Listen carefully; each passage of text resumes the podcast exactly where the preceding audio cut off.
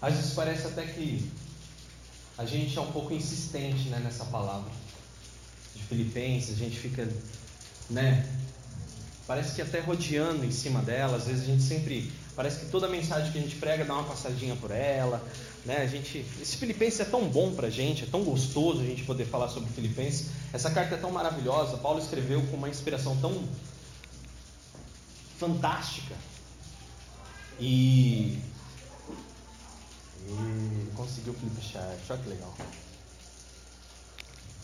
Isso.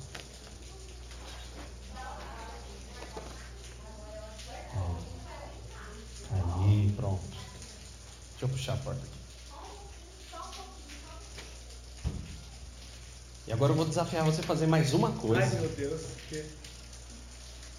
Essa caneta aqui que está funcionando melhor? É. Você é de paintball, não é? Não, não gosto de paintball. você não gosta de paintball? Mas você já viu aqueles alvos assim de. Sei. tipo de flecha? É, Você consegue desenhar um alvo para mim? eu consigo fazer um. Faz um alvo, um alvo assim, ó. Pode ser desenho abstrato? Um alvo. Não, desenho abstrato, um alvo em desenho abstrato é. Não, não, vai. Tem um compasso aí. Faz aí. Meu Deus, eu sou muito ruim. Ó, vou te. Quer... Isso. Vai fazer o quê? Uma metade. Isso. Olha Ó, que alvo bonito. Eu vou te dar uma dica, ó. O alvo é um ovo. Agora vai ficar mais fácil. Ó. Isso. Isso aqui é um. É, pra quem não sabe, é um ovo, tá? Isso. Faz mais um. E faz mais um, tá bom. Já dá pra gente entender. Aí, tá bom. Tá ótimo. Obrigado, Henrique. De nada. Vai ser o dado vai ser lançado aí? E daí depois eu posso usar esse paintball. Ai, ai. Bom, deixa o alvo aqui. Isso. Pra ele não cair aqui. Pronto. E a gente sempre passa né, por, essa, por essa mensagem, a gente sempre dá uma transitada nessa, nessa palavra, a gente sempre pensa, reflete sobre isso, a gente sempre raciocina sobre essa mensagem de Deus para nós.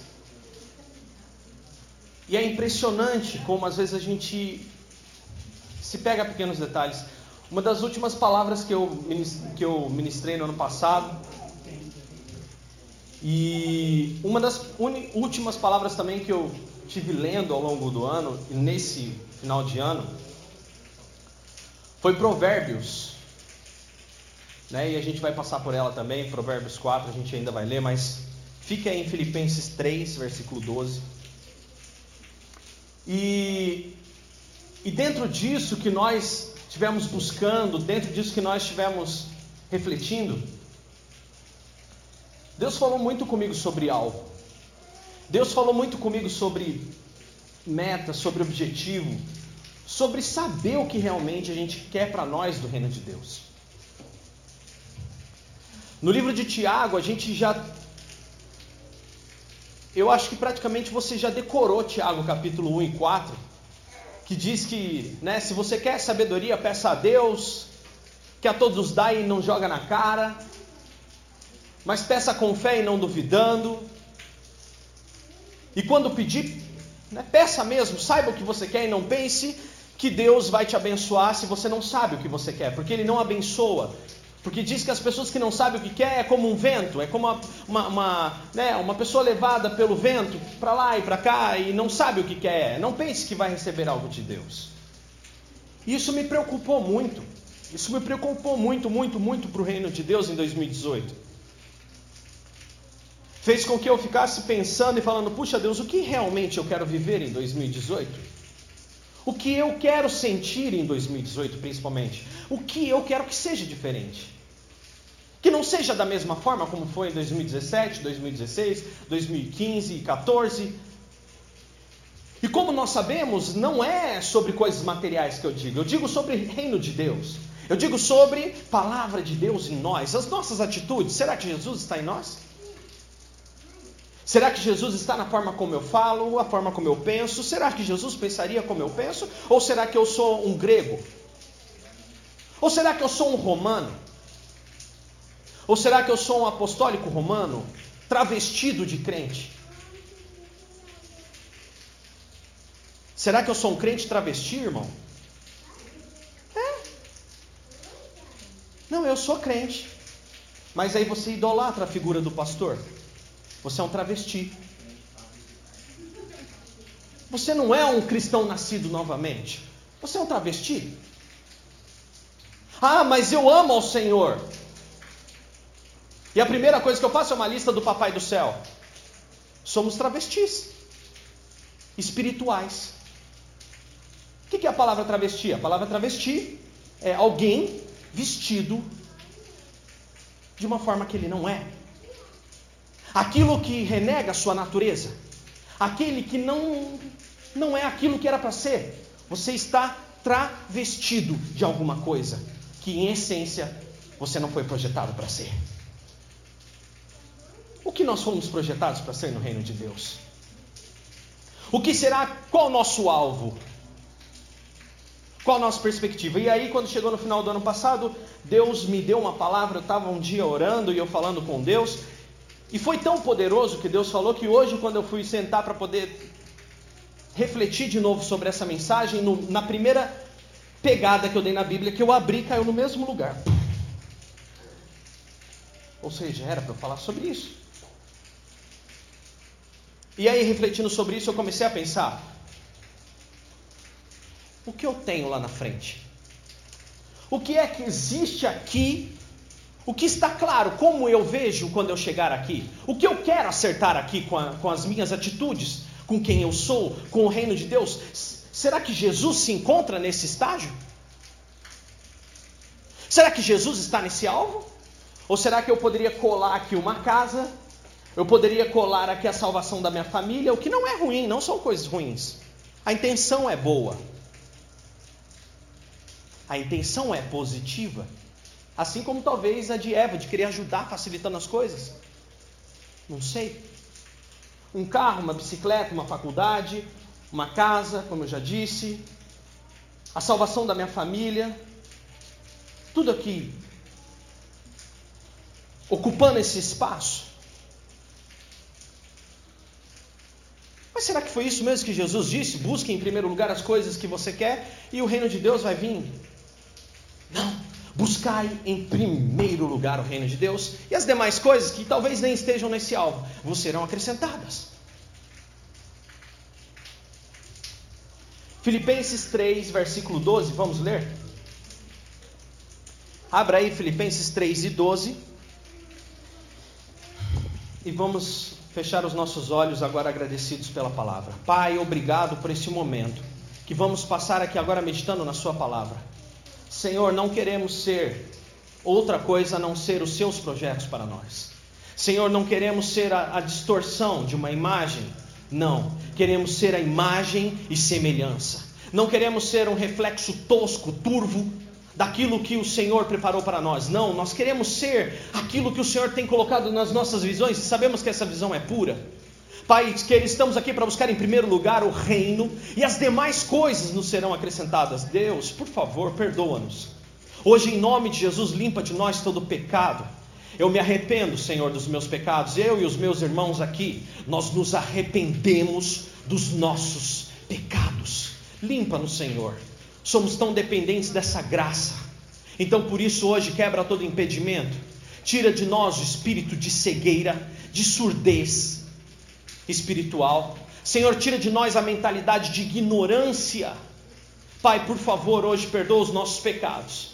Limpa de nós, passa um sabão agora na nossa religiosidade. Que a religião é coisa do homem, mas o reino é, vem, ele vem de Deus, Senhor. E hoje derrama o teu reino neste lugar. Derrama o teu reino sobre as nossas vidas e o nosso coração. E que nós possamos hoje sair daqui mais a sua imagem e semelhança. E que possamos, sim, Senhor, alcançar o teu reino e que as outras pessoas também alcancem através do nosso testemunho. Em nome de Jesus. Eu agradeço a Ti, Senhor, e obrigado. Em nome de Jesus. Amém. Filipenses 4 e 12 diz assim: Não estou dizendo que já obtive tudo, que já alcancei a perfeição. Isso Paulo dizendo. Mas prossigo a fim de conquistar essa perfeição para o qual Cristo Jesus me conquistou. Não, irmãos. Versículo 13. Não alcancei. Mas concentro todos os meus esforços nisso. No que? Esquecendo-me do passado, olhando para o que está adiante, prossigo para o alvo, para o final da corrida, a fim de receber o prêmio celestial para o qual Deus nos chama em Cristo Jesus. Versículo 15: Todos nós que alcançamos a maturidade, devemos concordar quanto a essas coisas. Se discordam em algum ponto, confio que Deus o esclarecerá para vocês. Versículo 16: Contudo, devemos prosseguir de maneira coerente com o que já alcançamos. Irmãos, sejam meus imitadores e aprendam com aqueles que seguem nosso exemplo, pois, como lhes disse muitas vezes, eu o digo novamente, com lágrimas nos olhos, há muitos cuja conduta mostra que são, na verdade, inimigos da cruz de Cristo. Versículo 19: Então estão caminhando para a destruição. O Deus deles é o seu próprio apetite, o seu próprio ventre. Se vangloriam de coisas vergonhosas e pensam apenas na vida terrena. Versículo 20: Nossa cidadania, irmãos, no entanto, vem do céu. E de lá aguardamos ansiosamente a volta do Salvador, o Senhor Jesus Cristo.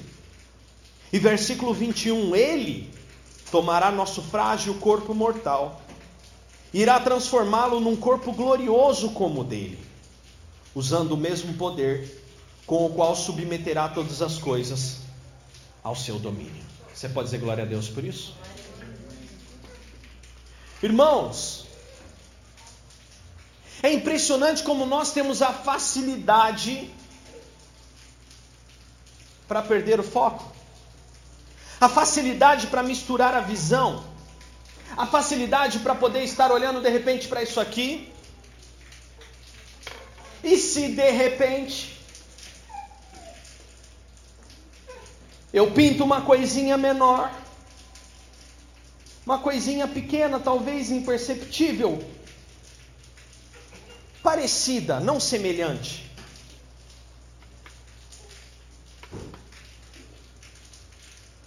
É impressionante como às vezes parece que pequenas coisas, menos importantes, menos objetivas, coisas que geram bem menos fruto, chamam nossa atenção para isso. É impressionante como chama, como tira nossa atenção, não é mesmo?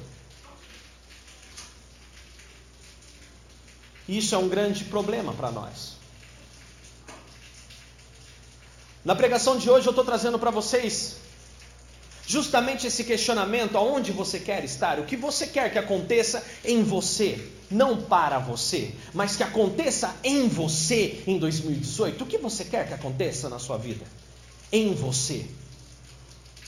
Quem você será dia 7 de janeiro de 2019, um ano depois, daqui 365 dias ainda, quem você será? Que ser diferente você poderá olhar para trás e falar: puxa, esse ano eu deixei isso para trás. Cristo venceu nessa área da minha vida. Eu não sou um travesti, eu sou um cristão. Estou à busca de transformação. Eu não estou mais acomodado. Mas a grande preocupação que eu me pego hoje é justamente onde eu quero estar daqui a 12 meses, daqui a 365 dias, daqui a um ano, como eu pretendo estar. Será que eu estarei da mesma forma, mesmo até o Raul Seixas? Até ele, ele, ele na, naquela loucura toda dele, naquela insanidade e talvez uma sanidade sem saber, talvez uma pedra que clama no deserto, ele gritava falando assim: Olha, eu não quero ser o mesmo, eu quero ser uma metamorfose ambulante. Até um louco como ele sabia dizer isso. Enquanto que nós cristãos nos habituamos a buscar coisas levados pelas motivações que Satanás promove na mídia, na televisão, no rádio, na internet, nas redes sociais, as pessoas dizendo para você: tenha o corpo perfeito, tenha o carro perfeito, tenha a casa perfeita, tenha a foto perfeita no Instagram, tenha o, o ambiente perfeito da sua vida. Se não, se mate. Ainda estava assistindo hoje um, um documentário, um, na verdade, um rapaz falando sobre suicídio e o índice de suicídio entre pastores cresceu, entre jovens aumentou inescrupulosamente desde 2010. E por que as pessoas estão se matando? Por que as pessoas estão se acabando, Dani? São decepções? São tristezas? São é, é, é, arrependimentos? São a culpa é do mundo? A culpa é dos outros? Não, a culpa é nossa. A responsabilidade é minha. Uma coisa que por muito tempo eu fiquei olhando e observando e eu vi que não existe nada mais perigoso do que uma visão distorcida. Não existe mais destruidor do que alguém sem o verdadeiro alvo, o verdadeiro foco.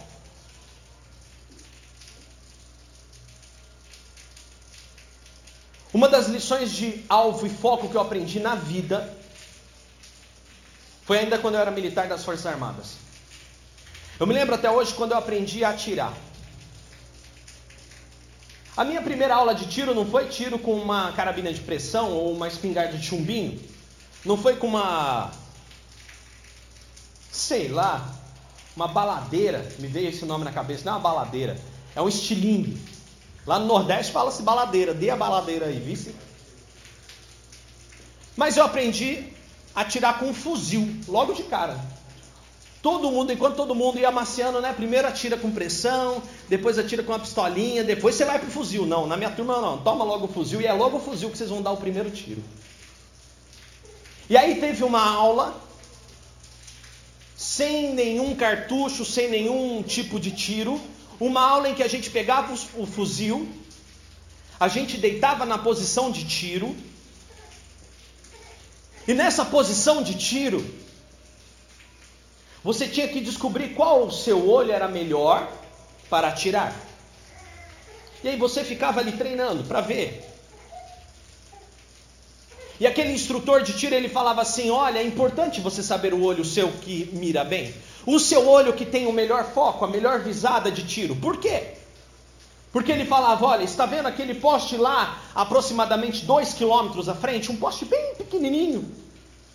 Ele falou: esse fuzil pode acertar aquele poste. Eu, sério? A dois quilômetros? É longe, hein? Um campo vasto lá na frente, um poste é. Esse fuzil acerta aquele poste. Uau, que potência! Que arma maravilhosa na minha mão. Dá para alcançar os alvos que eu quero. Só que ele falou: só tem um problema. Se você não souber fazer uma boa mira, Aqui o que para você é simplesmente um milímetro lá na frente vai se tornar quilômetros fora do alvo. Você nem sequer vai passar perto. E aquilo me deu uma certa preocupação. Eu falei, lascou. Porque eu vou precisar aprender a fazer mira. E ali dentro daquele, da, da arma, você geralmente você tem dois pontos para mirar. Você tem o ponto de trás e o ponto da frente. Alça e massa. Só que para você mirar, o que você precisa? Essa alça que fica atrás, você não mexe nela. Ela é fixa. Ela é um ponto na sua mão que fica fixo. Na verdade, quem movimenta é aquela marquinha que está na frente, na ponta da arma. Então você mexe só a pontinha da arma. Para o lado e para cima e para baixo. Onde tem uma marquinha que é um quadradinho, e aquele quadradinho tem que ficar nivelado tanto né, assim quanto assim. Ele não pode ficar nem para cima nem para baixo, senão você dá tiro para o céu ou dá tiro na terra, ou você acerta 5 mil quilômetros para cá ou 5 mil quilômetros para lá. É simples dar um tiro. Viu como é fácil acertar um alvo?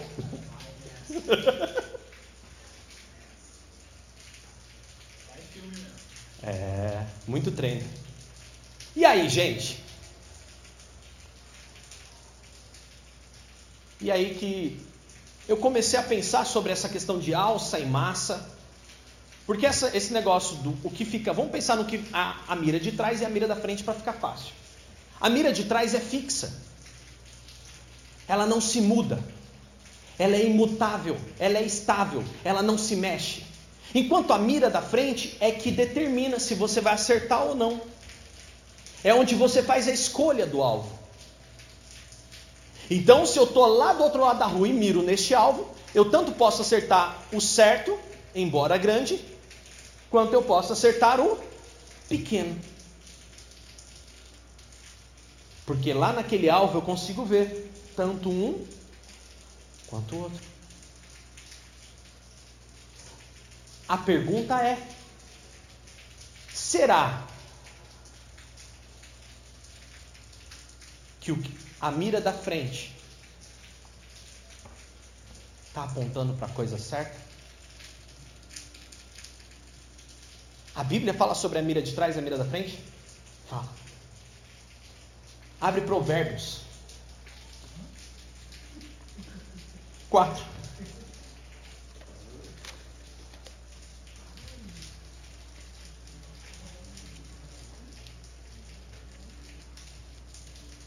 Provérbios capítulo 4.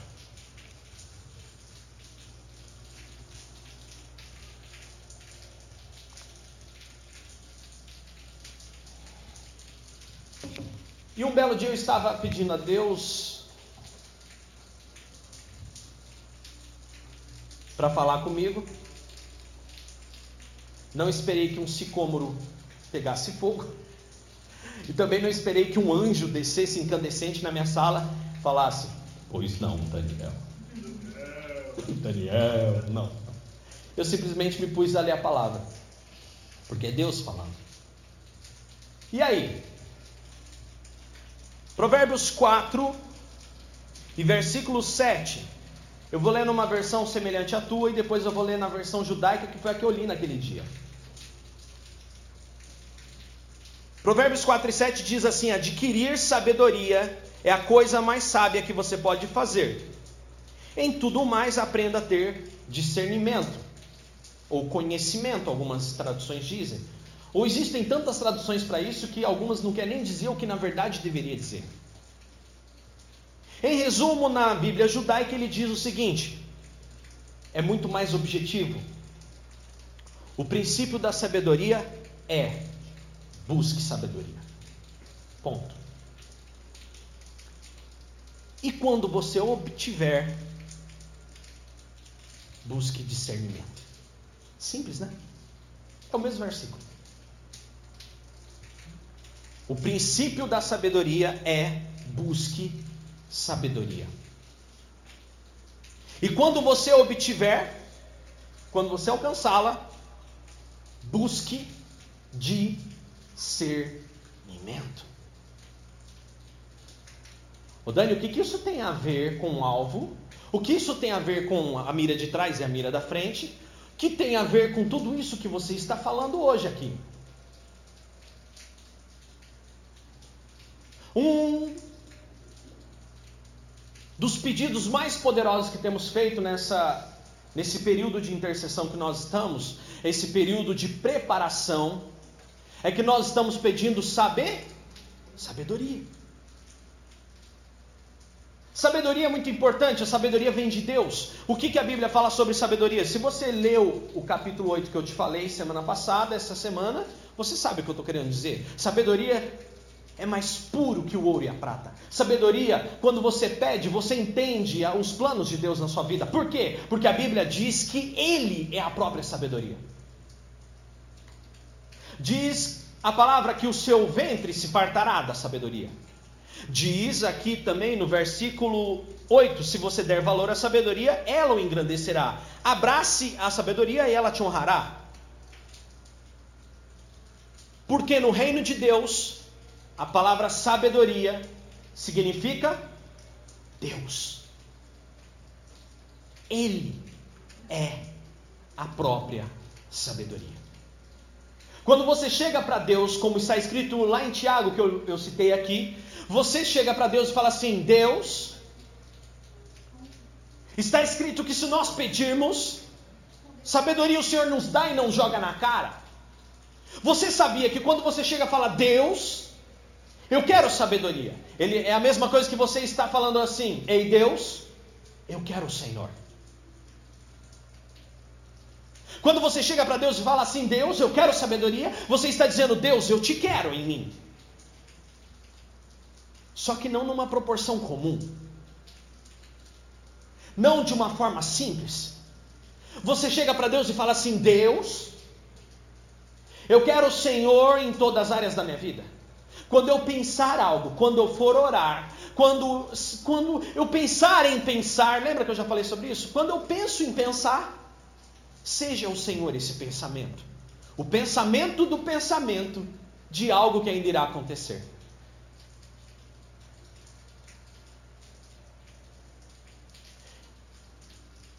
Eu sou as minhas palavras. Olha o que Jesus fala.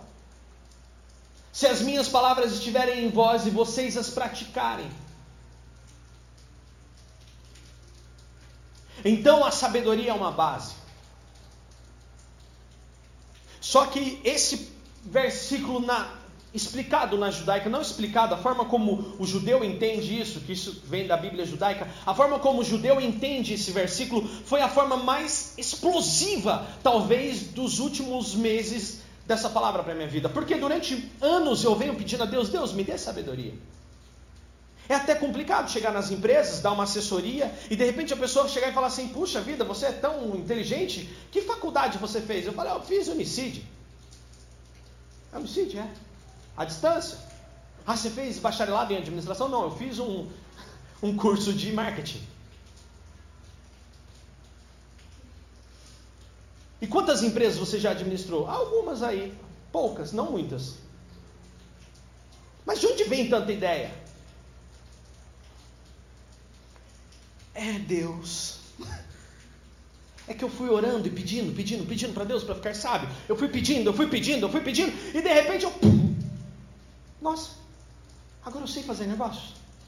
Nossa, agora eu sei tomar uma decisão. Agora eu sei fazer uma escolha. Agora eu sei chegar no comércio e não ser enganado. Eu sei chegar no, no mercado, olhar para aquilo e falar: Isso não é uma boa escolha. Eu sei pegar a calculadora e fazer cálculos e olhando para ver o que é melhor.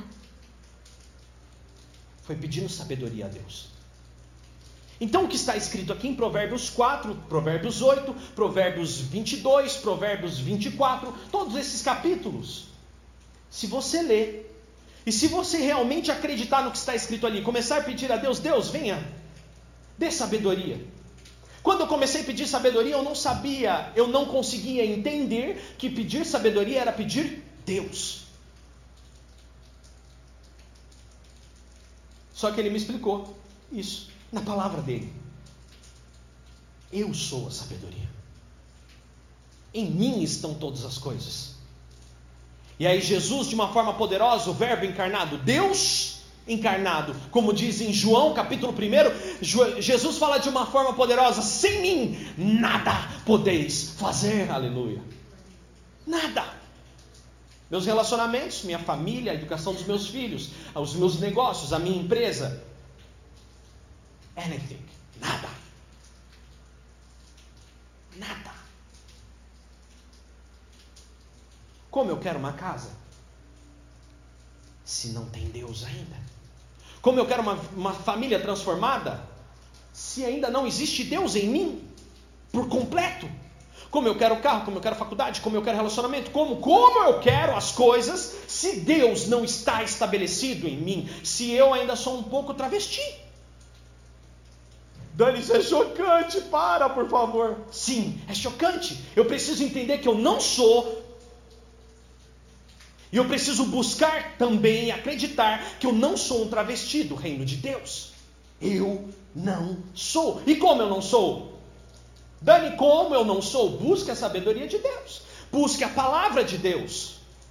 Se a palavra de Deus estiver em vocês, aí vocês serão novas criaturas e o reino virá até vocês. Oh, olha o que Jesus fala: o reino virá até vocês e o poder de Deus será manifesto. É isso. Palavra e oração sempre, a comunicação com o reino. Oração, a comunicação vai, palavra, a comunicação volta. Isso é um diálogo. Não existe diálogo sem mão dupla. É, quando a gente ora, é a gente que fala. E quando a gente lê, é Deus falando e nós ouvindo.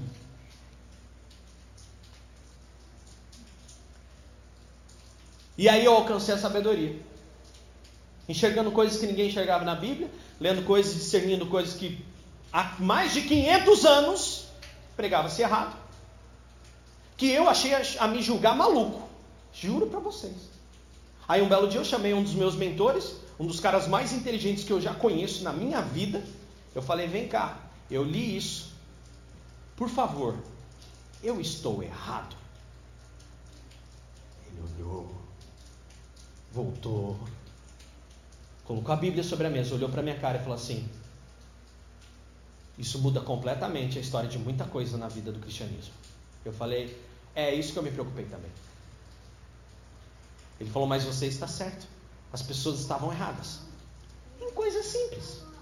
E que mudavam completamente o senso. E que agora a gente para de ter o foco nas coisas, para de ter o foco no diabo e entende que nós é que precisamos mudar o nosso eu, transformar as nossas vidas, encher esse alvo de Cristo e a nossa vida vai se tornar melhor. E aí eu cheguei e falei: Puxa, alcancei. E como toda escada que você vai subir na vida, entenda uma coisa: você vai subir um degrau, você vai desejar algo de Deus e você vai alcançá-lo. Porque a Bíblia diz que tudo é possível que crê. Mas existe sempre uma pergunta quando se chega lá. E daí? Cheguei. E esse i esse e daí é aquilo que se faz com algo que se conquista. Eu alcancei a sabedoria. Amém, Senhor. A sabedoria, não a perfeição. Paulo falou: Eu não alcancei a perfeição. Mas Paulo, ele sabia do que ele falava, ele sabia para onde ele queria ir, ele sabia o alvo que ele tinha que alcançar, ele não tinha distorção de alvo, ele sabia que o lugar dele era ali. Ele fala que o lugar dele é Cristo. É Cristo na vida dele. Quando Cristo o tivesse por completo, ele estaria perfeito? Mas foi assim com a sabedoria. Cheguei, ah, ok. Obrigado, Deus. Agora sei administrar minhas coisas, sei, melhorei minha vida, melhorei meus pensamentos, aprendi a ler a palavra. Mais do que isso, eu estou aprendendo a aplicá-la. E aí, Provérbios 4 explode na minha vida. E 7. O princípio da sabedoria é: busque sabedoria. Ok, eu busquei. E quando você obtivê-la, agora, busque discernimento. Oh, oh. Como assim? Uma vez que Deus está na tua vida, uma vez que você recebe a palavra de Deus, uma vez que Deus completou o ciclo de estar em você, que é uma coisa muito importante,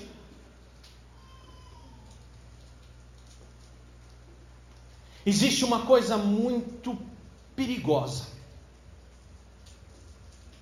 E aconteceu com Adão. Adão, Adão estava com Deus no Éden. Adão estava ali todo dia tendo contato direto com o Criador, o Abba. Adão todo dia, na viração do dia, se encontrava com Deus e falava com Ele, contava seu dia, aprendia, e Deus lhe ensinava coisas. Deus se relacionando com Adão. O Deus conosco, o Emanuel, aquele que lá na frente se tornou homem e veio e nos ensinou. Mas falando com Adão, Adão tinha sabedoria em Deus, não nele. Mas ele tinha quem consultar.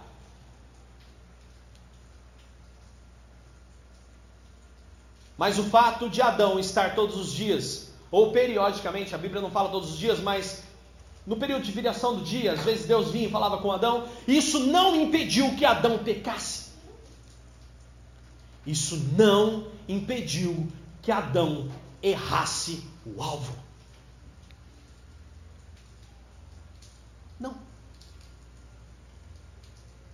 Ter a sabedoria, ter Deus em você. Uma coisa importante, falamos na semana passada, que uma das coisas mais importantes, se você quer que todos os nove alvos que nós temos aconteça na tua vida, é diga o quê?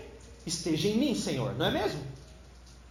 Mas o fato de Deus estar em você não te impede de pecar.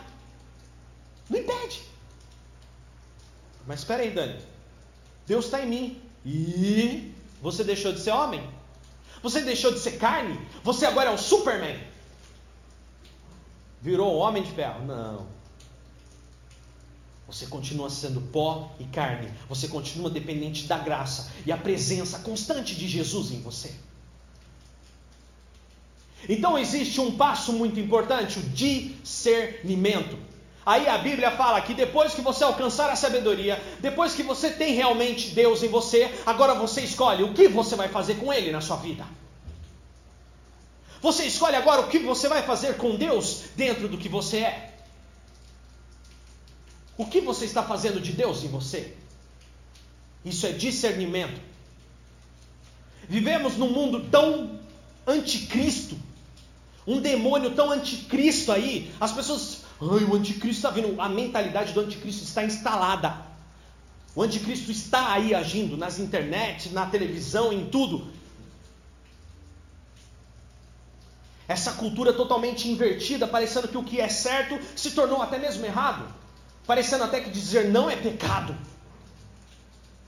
Isso é o anticristo agindo na mente. Não nos enganemos, irmãos. Já dizia a palavra e os apóstolos. Não se deixem ser enganados. E aí, a Bíblia fala agora: busque o discernimento. Você alcançou a sabedoria, Deus está em você, agora escolha. E discernimento começa com um prefixo de, cernir. Esse de vem dois. Eu faço uma analogia a dois aqui para você. Essa poli fonte de escolhas, te destrói, irmão. Quer ter uma decisão acertada? Chegue em duas opções. E entre essas duas, aplique o discernimento. Discernir, diferenciar. Você olhar para um e para outro e ver qual é melhor. Melhor segundo o quê? Quem está em você, irmão? Deus. Melhor segundo Deus. Eu sempre falo e não canso de dizer, em seus passos, o que faria mesmo Jesus? Ah, o filme, o livro.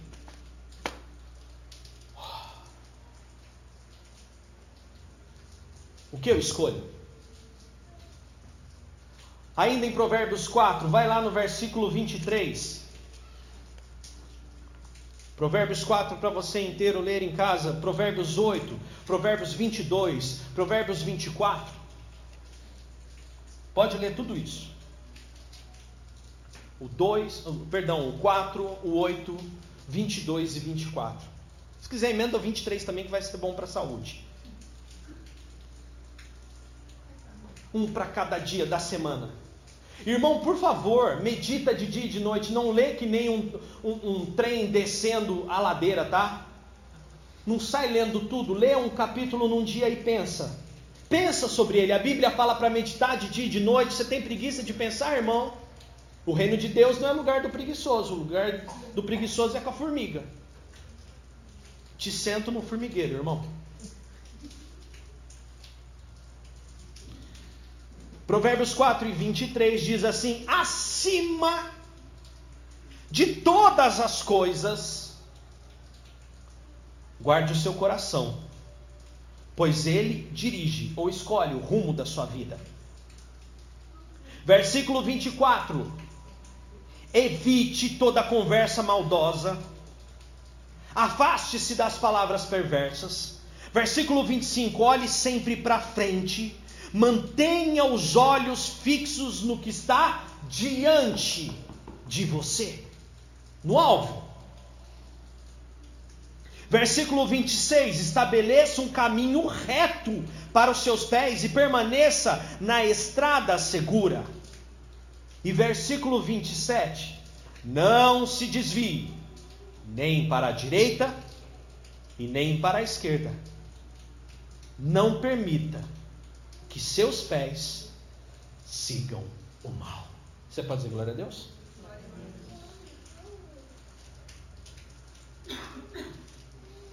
Dani, cadê a mira de trás e a mira da frente? Aí que ela chegou.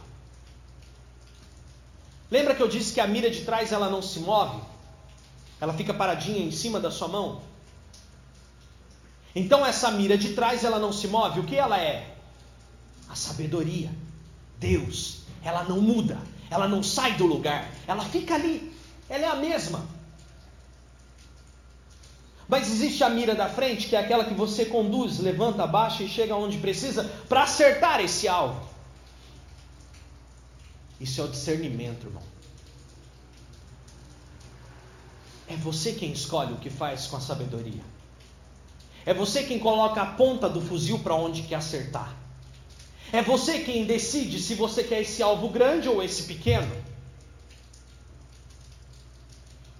É você quem escolhe, segundo a sabedoria, a palavra de Deus. Dani, como eu tomo decisões sobre a vida? Palavra de Deus, como Jesus escolheria?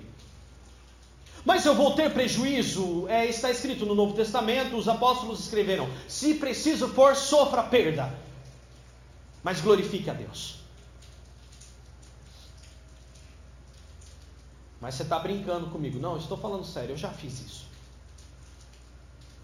Já perdi. Com a razão total. E perdi. discernimento. O alvo de cima, o alvo de baixo. É importante você entender isso, porque lembra que eu falei que se a mira da frente, dependendo o quão longe esse alvo é, se você não alinhar muito bem e segurar isso firme para onde você quer acertar, o risco de você errar quilômetros é grande. Já viram aquelas pessoas que se perderam do alvo, não tem mais o discernimento, tem a palavra em si, mas não praticam? E vão vagando, indo embora, indo embora, indo embora, e um certo ponto da vida olha para trás e fala assim: onde é que eu estou?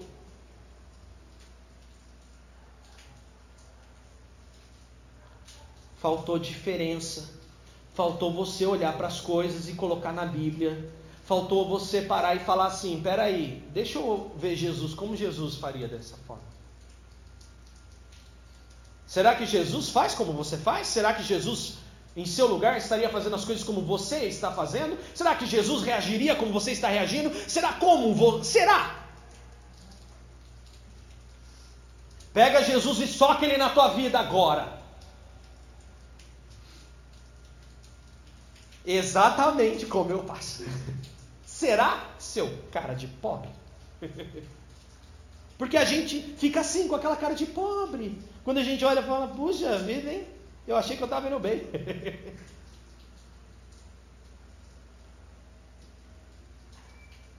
Puxa, Deus, parece que o Senhor está demorando. Aí eu lembro de Pedro. Não é que ele parece tardio. Embora pareça tardio, na verdade o que está acontecendo é a paciência de Deus para com vocês, para que vocês cheguem aqui onde vocês deveriam estar. porque o caminho é longo. Então diga assim: muito obrigado, Jesus, pela sua paciência. Ele está esperando você acertar esse alvo. Ele está esperando não você não encher isso aqui de coisas. Ele está querendo que você pegue a sabedoria, alcance a sabedoria. Você, vamos lá, o primeiro passo, sua vida está cheia de Deus, cheia de sabedoria. Você já sabe fazer escolhas. Sinceramente, quando você vai escolher um grampo de cabelo, você falaria, você tem feito o hábito assim, Jesus? Tipo, qual o grampo aí? O teimosinho ou aquela marca nova?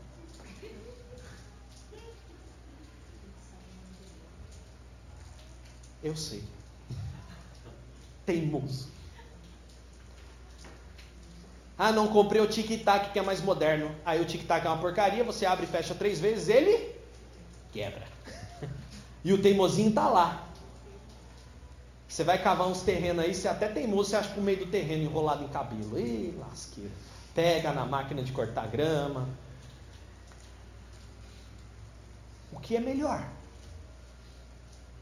O que você quer? Daqui 365 dias, quem sou eu? Quem seremos nós, cheios do reino de Deus, ou os travestis ainda do reino de Deus? Misericórdia, pastor, para com isso. Estou me sentindo mal. Transformação. Se tornar em essência aquilo que Jesus quer. Aquilo que Jesus desenhou e colocou nesse alvo para você. Não espere uma jornada fácil, não espere uma caminhada fácil. Não foi fácil para ninguém. Dizer não, renegar, rejeitar os pensamentos e as amizades de alguns, se sentir às vezes até mesmo rejeitado. Jesus se sentiu rejeitado. É triste às vezes dar uma opinião e as pessoas te ignorar. É. Aí eu lembro do Zé Bruno fora do sistema. E aí eu entendo que longe eu caminho mais perto de Jesus. Eu me sinto rejeitado, pastor, às vezes é, eu também. Bem-vindo ao time. Mas uma coisa me consola todos os dias é deitar na minha cama e falar muito obrigado, Jesus. A minha paz está com Ele, não com o mundo. É com Ele. E é disso que eu preciso, é esse o meu alvo.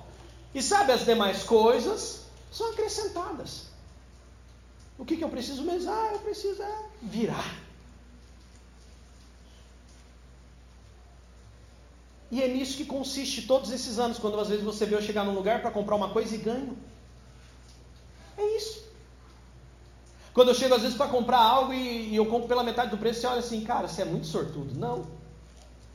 É porque na minha, no meu alvo não existe essas coisas. No meu alvo existe isso que eu acabei de ensinar para você: sabedoria e discernimento. É isso. É simples. Mas não é fácil. Mas é simples. E vai continuar nisso. Esse looping eterno. É simples, mas não é fácil, mas é simples, mas não é fácil, mas é simples, mas não é fácil. E cabe a mim mortificar a carne e colocar Cristo dentro de mim.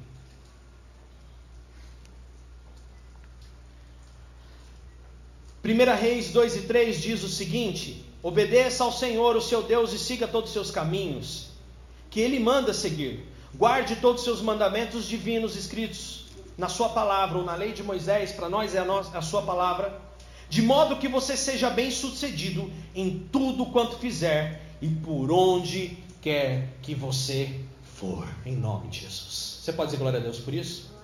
Primeira Reis 2 e 3, guarde para a tua semana. Obedeça ao Senhor seu Deus e siga todos os seus caminhos que Ele manda seguir.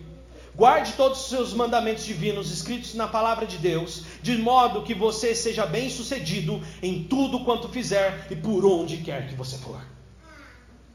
Esse foi o último conselho de Davi ao seu filho Salomão. Davi, no leito de morte, ele fala: escute isso. E esse é o conselho que eu te dou. Obedeça a Deus. E você vai ser muito bem sucedido em tudo o que você fizer. Não esperando a aprovação dos outros, será consequência daqueles que seguem a Deus. Fique em pé.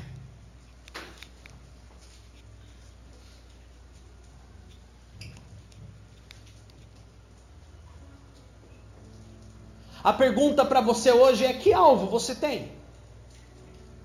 em você. Não estou falando de dinheiro, não estou falando de carro, não estou falando de casa, não estou falando nem da salvação da tua família, porque a palavra diz que o teu bom testemunho vai convertê-los. O bom testemunho, não testemunho de incrédulo crente travestido, não. É um testemunho de paz, um testemunho de humildade, um testemunho de amor, um testemunho de domínio próprio, de mansidão.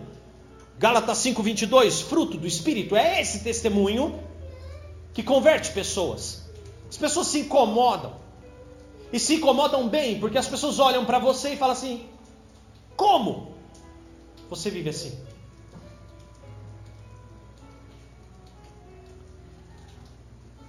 O que há nesse alvo? Em você. Quem eu espero ser em 2019. O que de melhor em mim pode acontecer em 12 meses? Ou até que Jesus volte.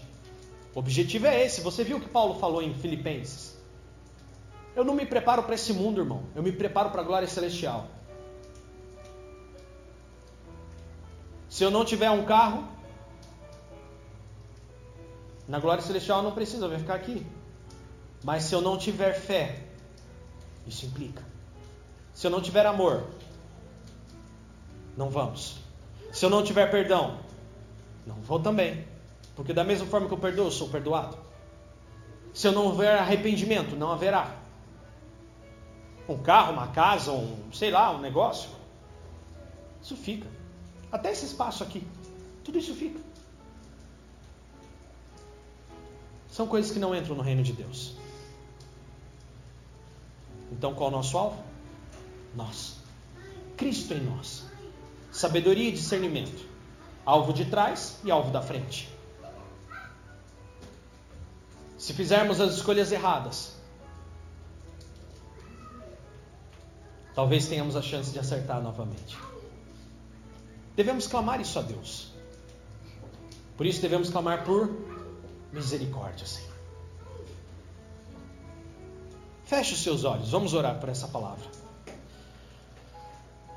Senhor, hoje nós agradecemos, Pai, pela palavra. E Deus, em nome de Jesus, que eu quero me arrepender aqui do meu pecado. Pai, às vezes nós andamos tão distantes, erramos tanto. Nós não usamos a sabedoria do reino de Deus para escolher. Mas hoje, Pai, eu peço a Ti que o Senhor venha sobre nós. Queremos Tua sabedoria. E assim, alcançando a sabedoria, nós queremos aprender a discernir, escolher, Pai. Puxa, Senhor. Por favor, Pai. Ajude-nos. Estamos aqui hoje com o coração quebrantado, contrito porque queremos ser aqui vivificados pelo teu poder. Queremos ver essa, essa bênção que Davi lançou sobre a vida de Salomão, dizendo para o seu filho assim: obedeça ao Senhor e tudo te irá bem. Pai, nós queremos ser obedientes, nós queremos discernir, diferenciar o mal do bem, aquilo que nos tira do alvo para aquilo que realmente nos leva ao alvo que o Senhor tem para nós. Por favor, Senhor. Senhor Jesus, quando eu peço para nos ajudar a discernir e tirar o alvo ruim de nós, eu peço, tira maus negócios, tira más amizades, tira, Senhor Jesus, más companhias, tira, Senhor Jesus, maus empregos, tira, Senhor, maus cursos que só vão tomar o nosso tempo. Tira, Senhor Jesus, maus pensamentos, más atitudes, maus conselhos. Tira, Senhor, maus clientes. Pai, por favor, que os nossos olhos sejam luz, como diz a Sua palavra, e nosso corpo todo será iluminado, Pai, porque a Tua luz é bondade, é humildade, é dependência de Ti, Senhor. Então, Pai, hoje em nome de Jesus, que o Teu Santo Espírito seja super abundante nas nossas vidas, transbordante, Senhor. E em nome de Jesus, que o Teu reino esteja sobre nós, sobre os nossos pensamentos e sobre a nossa vida, todos os dias, Senhor. Porque mais do que se preparar para as mazelas desse mundo, estamos nos preparando para o reino eterno e o Senhor vem. E aqui estamos nós, todos os dias até a consumação dos séculos, em nome de Jesus. Amém e amém. Você pode dizer muito obrigado, Jesus? Muito obrigado. Aplauda o Senhor.